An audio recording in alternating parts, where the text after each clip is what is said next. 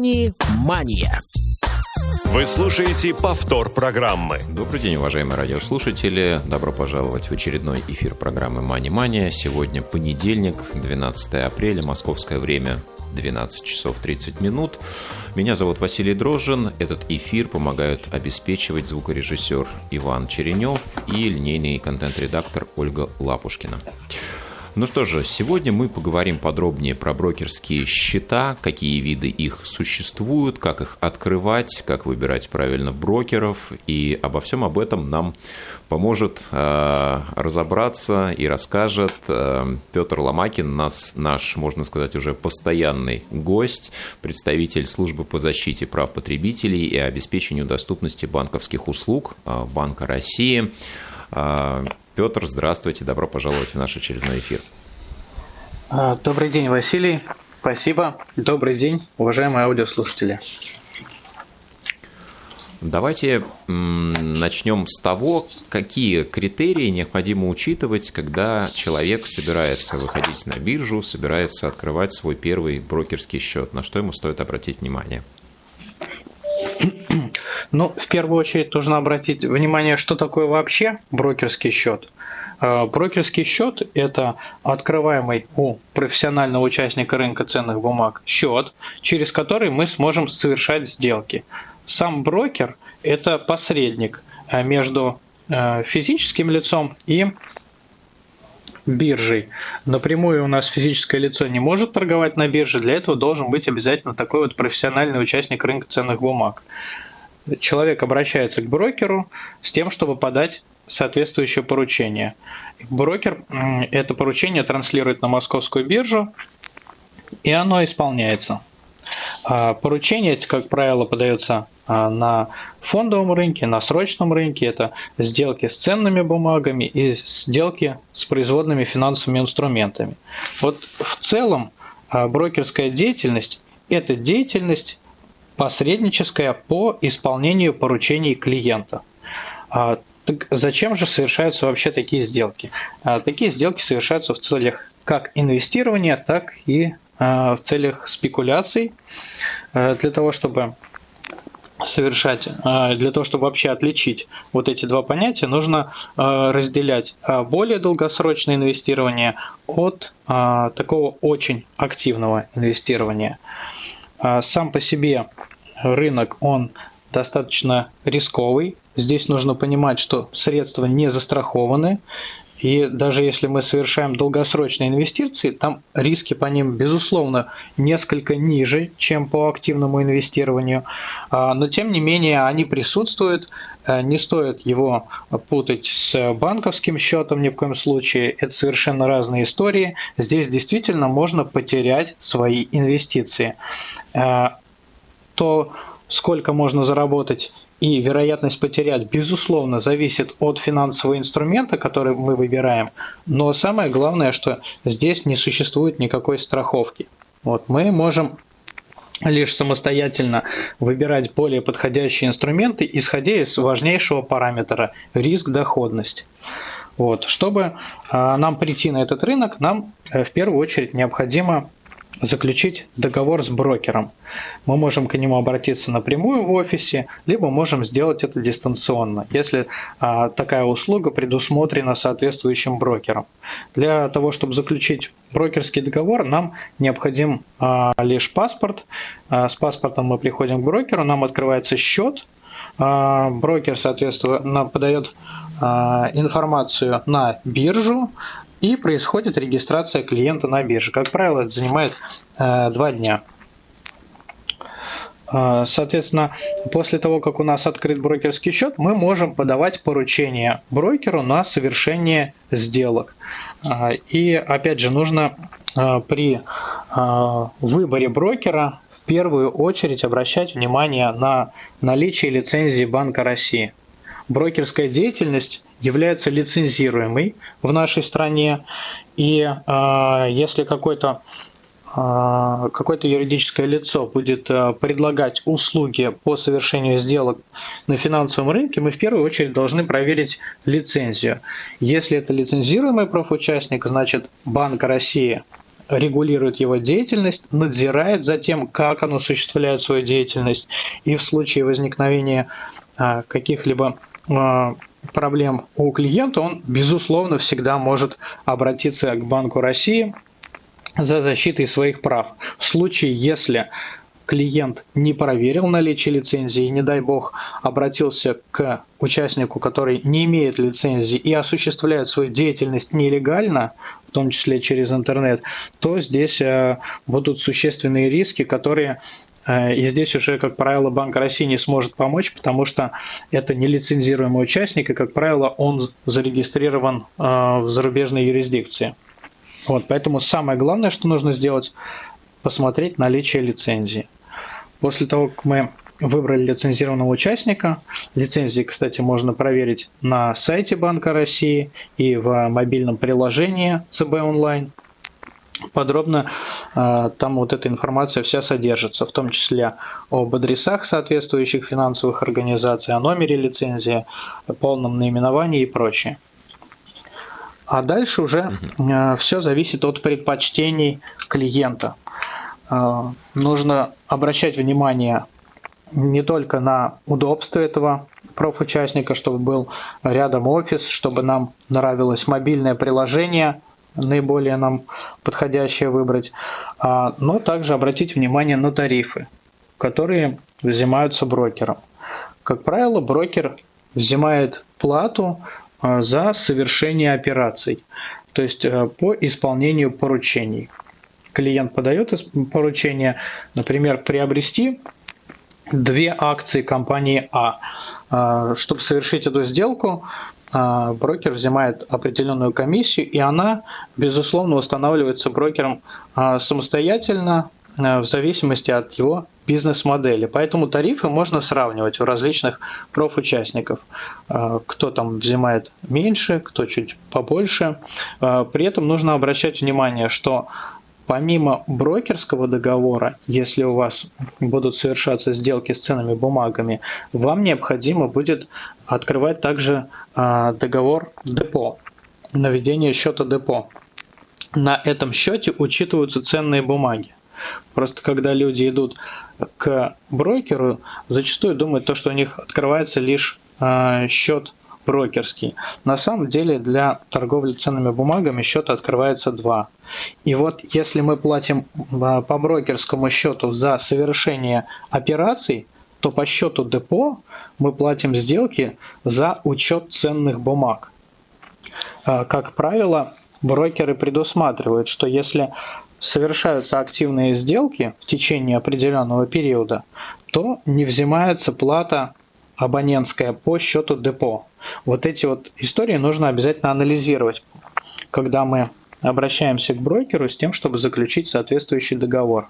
Поэтому не только взимается комиссия по совершению отдельных операций, но также может взиматься комиссия за хранение ценных бумаг на счете депо.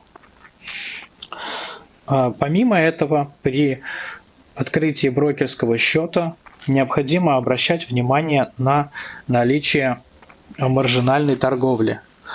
А, дело в том, что а, у брокеров даже при совершении операций на фондовом рынке а, неквалифицированных инвесторам, неквалифицированным инвесторам раньше могло быть предусмотрено, что он автоматически подписывается под возможностью совершения сделок с плечом.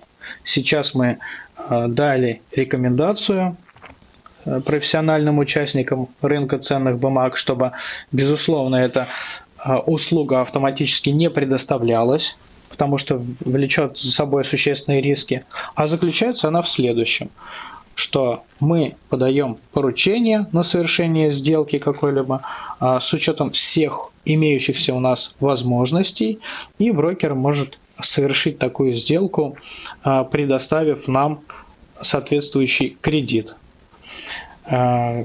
Безусловно, если человек не знает о том, что он совершил сделку с использованием кредита, то он не будет это учитывать при а, решении вопроса о закрытии позиции.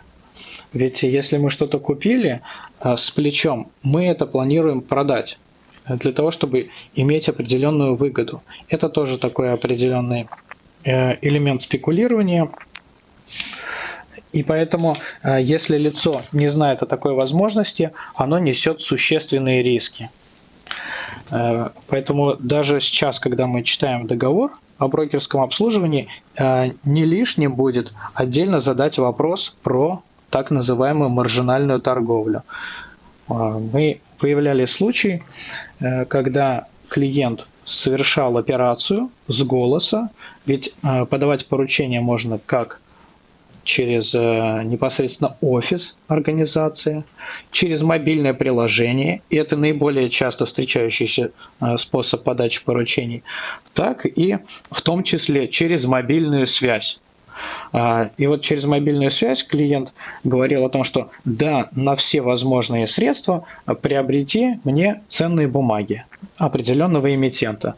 Брокер, а, безусловно, в таких случаях просит подтверждение, кодовое слово, клиент все это называет, и у него совершаются сделки а, с учетом займа у брокера – и клиент, а, думая, что у него просто на все имеющиеся у него деньги приобретены ценные бумаги, он сидит и ожидает определенного дохода, дивиденда, если это акции, либо купоны, если это облигации. А, но а, через определенное время Естественно, брокер его начинает уведомлять о том, что у него необходимо внести денежные средства для оплаты комиссии брокеру за предоставление услуг займа. А, и если клиент э, не мониторит свое приложение, активно не интересуется счетом, а, то он может не знать о наличии соответствующей потребности э, у брокера. Таким образом, брокер в соответствии с условиями регламента имеет право списать имеющиеся э, денежные средства у клиента на счете. А если на счете денежные средства отсутствуют, он имеет право даже на а, взимать с него таким образом комиссию, чтобы у него образовалась задолженность. А для погашения этой задолженности может продавать ценные бумаги клиента. Поэтому в этой части а, договор а, нужно обязательно внимательно прочитать. И более того, необходимо постоянно осуществлять контроль за своим счетом. Это не, та, это не тот случай, как с депозитом, когда мы денежные средства положили и, грубо говоря, можем о них забыть. Нет, все-таки а, деятельность инвестиционная через брокера, она подразумевает а, более активные от нас действия. И вот, как уже упомянул Василий, это про виды счетов. Э, здесь необходимо отметить, что действительно э, бывают разные площадки, э, где совершаются сделки. Сделки могут совершаться как на фондовом рынке, это акции и облигации, так и на срочном рынке. Есть также иные сектора рынка, в том числе валютные, но сейчас целесообразно остановиться вот на этих двух популярных рынках фондовый рынок больше подходит для инвестирования, потому что через него у нас покупаются ценные бумаги, акции, облигации, которые клиент приобретает, э, если э, на долгосрочный горизонт, э, то он ожидает получить соответствующий дивиденд, либо купон и дальнейший возможный рост стоимости этих бумаг. Если он захочет продать эти бумаги, он, безусловно, поскольку эта операция совершалась на а, бирже, то он сможет, а, так сказать, закрыть свои позиции и получить а, денежные средства. Если говорить про срочный рынок, то это рынок, где торгуются производные финансовые инструменты. Производные финансовые инструменты – это, по сути, контракты, которые зачастую не предусматривают поставку какого-либо товара в итоге. Бывает Э, расчетные и поставочные. Вот в большинстве случаев это, естественно, расчетные. На таком рынке присутствуют спекулянты, они рассчитывают на изменение соответствующих котировок э, и извлечение на этом прибыли. Поэтому и именно к этому э, сектору рынка необходимо относиться с особой осторожностью, с вниманием. И мы всегда рекомендуем сначала приобрести опыт – торговли с наиболее простыми инструментами, а потом уже идти на более Э, э, вступать в торговлю с более сложными. И вот э, инструменты срочного рынка, они, безусловно, будут более сложными и предусматривают более активную торговлю, чем с инструментами фондового рынка. Вы слушаете повтор программы. А, от себя еще хотел добавить, э, обязательно, особенно пользователям программ экранного доступа, необходимо обращать внимание на доступность тех или иных приложений различных брокеров. И прежде чем открывать э, счет, можно скачать, попробовать приложение, оценить его уровень доступности, удобство использования конкретно для вас. Ну, в целом хочу заметить, что, наверное, три брокера, у которых наибольшее количество клиентов на данный момент на бирже, по крайней мере на московской бирже, да, а, они имеют более-менее доступные приложения для программ экранного доступа, поэтому ими а, многие незрячие люди пользуются. Ну и еще такой немаловажный фактор, как а, уже Петр заметил, необходимо прежде чем вы открываете счет ознакомиться со всеми условиями, а, в том числе по тарифам, необходимо всю информацию тщательно просмотреть, потому что, например, когда вы открываете брокерский счет в одном из самых популярных мобильных приложений банковских, э, вы можете по умолчанию выбрать тот тариф, который не очень выгоден, э, поэтому на это необходимо обращать пристальное внимание. Ну что ж, Петр, я предлагаю перейти уже к видам брокерских счетов. Давайте, может быть, сегодня так э, в общих чертах хотя бы дадим информацию по тем критериям, по которым они различаются, что такое индивидуальный инвестиционный счет, что такое брокерский счет с доверительным управлением. Э, да, Василий, спасибо. Э, я бы единственное еще хотел бы добавить э, к тому, что вы правильно отметили, это интерфейс а, мобильных приложений и их работоспособность. Это действительно важный вопрос, потому что а, кто-то может жаловаться на то, что мне не ясно, где а, можно проанализировать отчетность, а, кому-то не очень удобно подавать поручения, а у кого-то могут э, быть сбои в мобильных приложениях, и здесь нужно иметь в виду, если мы хотим совершить сделку, на, э, с ценными бумагами или там, с производными финансовыми инструментами, и у нас э, сейчас сбой в мобильном приложении, а такое может Э, случиться, потому что определенная нагрузка идет, это техническое средство. Безусловно, мы э, работаем с профучастниками, у которых выявили такие случаи, чтобы они совершенствовали э, этот инструмент. Но, тем не менее, необходимо иметь в виду, что есть альтернативные способы подачи поручений, в том числе через личный кабинет, либо по телефону, либо же непосредственно в офисе.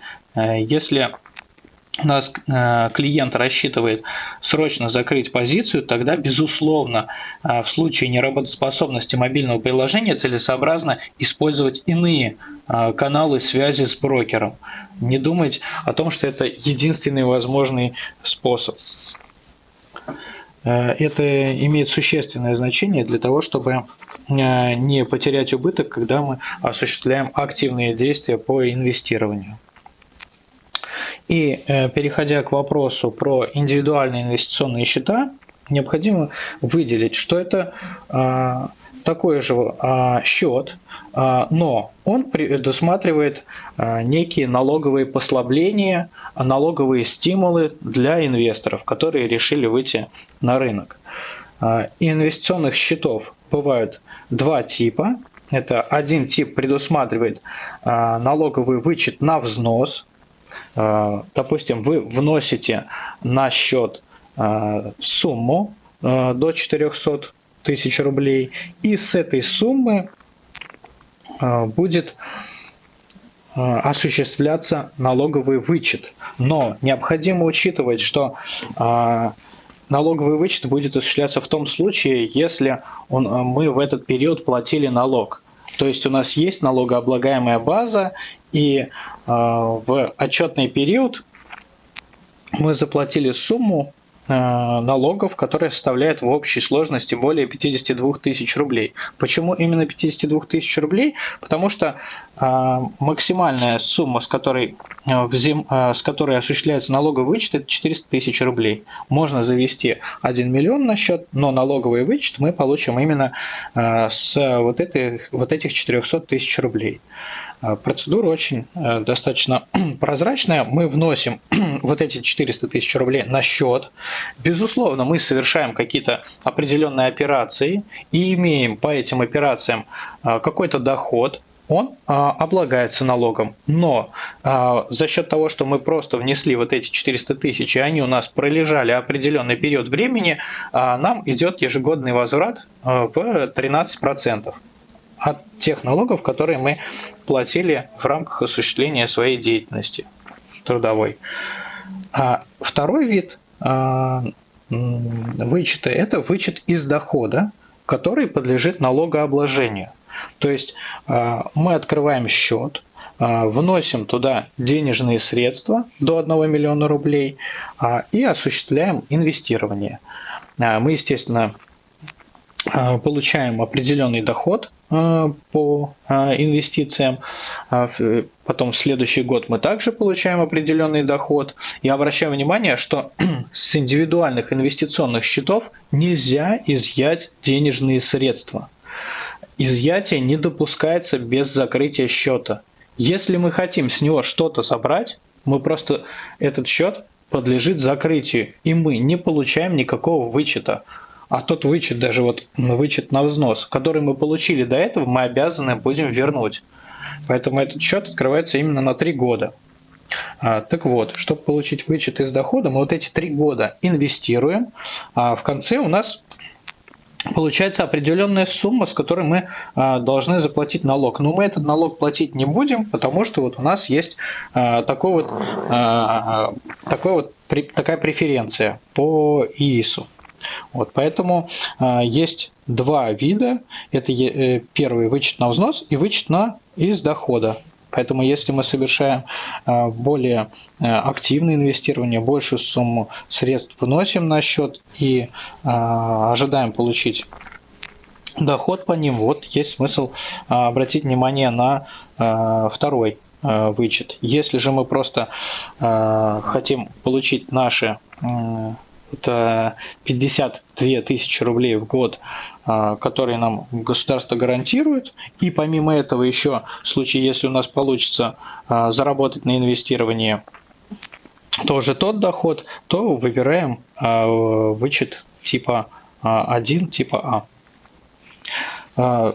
Нужно также обратить внимание, что ИИС можно иметь только один – если мы а, увидели то, что э, более выгодные условия у другого брокера, мы обязаны закрыть первый ИИС и перевести на него средства а, к новому участнику. Там есть определенный в законодательстве период, в течение которого мы обязаны это сделать. Он составляет там порядка месяца. И вот за этот месяц мы должны будем закрыть предыдущий счет и перевести денежные средства на новый счет. Если мы его не закрываем, соответственно, э, мы э, рискуем не получить никакой налоговый вычет, потому что открытие двух счетов ИИС не допускается. Безусловно, по ИИС есть определенные ограничения, зачислять можно только рублей, и для получения льгот он должен действовать не менее трех лет – есть также э, счет доверительного управления. Доверительный управляющий – это тоже профессиональный участник, который э, совершает э, уже действия по инвестированию в интересах учредителя управления. В отличие от брокера, он не предусматривает непосредственную подачу поручений. Брокеру мы говорим, купи вот эти акции, купи акции другой компании, продай акции при обращении к доверительному управляющему а, за нас это делает профессионал, за что, безусловно, мы платим ему комиссию. И она, безусловно, выше комиссии, чем по брокерской деятельности, потому что здесь предусматривается такое вот уже вмешательство профессионала, который за нас совершает действия. Как же он совершает эти действия? А, для того, чтобы понять, что необходимо нам приобретать, а, как именно управлять нашим портфелем, а, для этого мы выбираем определенную стратегию инвестирования и доверительный управляющий обязан определить наш инвестиционный профиль. То есть должен понять, чего мы хотим от инвестиций, как мы готовы рисковать и готовы ли вообще рисковать, на какую сумму, какой долей а от инвестиций мы готовы э, будем рискнуть. И, соответственно, на базе всей этой информации он э, будет э, осуществлять инвестиционную деятельность самостоятельно в интересах учредителя управления.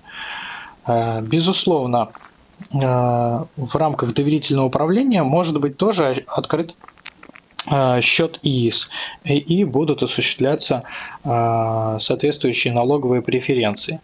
Э, нужно обратить внимание, что брокерская деятельность от деятельности доверительного управления кардинальным образом вылечается тем, что в рамках брокерской деятельности мы осуществляем определенные действия по инвестированию, даем конкретные поручения по, в рамках деятельности доверительного управления не предусматриваются какие-либо э, вмешательства со стороны клиента, разве что э, пересмотр его инвестиционного профиля, его стратегии. В рамках инвестиционной стратегии уже доверительный управляющий действия осуществляет самостоятельно по э, своему усмотрению, исходя из имеющегося у него опыта и профессионализма.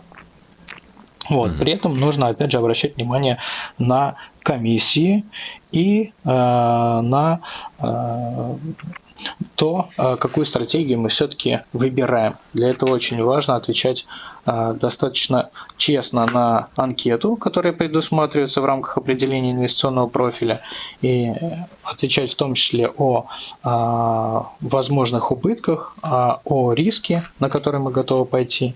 И, безусловно, здесь всегда будет учитываться соотношение риск-доходность. Чем больше мы хотим получить потенциальный доход, тем более рисковые операции мы должны совершать. Вот. При этом нужно обратить внимание, что в рамках доверительного управления может осуществляться инвестирование в том числе э, путем размещения денежных средств на банковские счета. Но в таком случае а, такие средства, опять же, не будут застрахованы в ВСВ, потому что они будут, а, такие счета будут открываться через юридическое лицо. То есть, как физическое лицо мы можем обратиться в банк и положить денежные средства на счет, они, безусловно, а, будут застрахованы в ВСВ до 1 миллиона 400. А если же мы будем делать а, такие действия через доверительного управляющего, если это предусмотрено инвестиционной стратегией, а, то вот эти средства, которые будут размещаться на банковском счете, они не будут подпадать под эту систему страхования вкладов. А также нужно обращать внимание на комиссии при заключении а, договоров через а, посредников, через агентов. Например, когда мы обращаемся в офис кредитной организации, нам предлагается какой-то продукт к приобретению.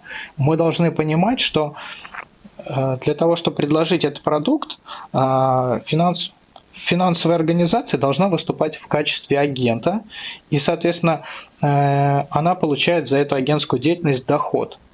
И когда мы совершаем определенные действия по заключению договоров, необходимо у финансовой организации, которая предлагает нам этот договор, попросить информацию обо всех комиссиях в том числе э, о тех денежных средствах, которые получает э, вот эта вот организация, выступая в качестве агента.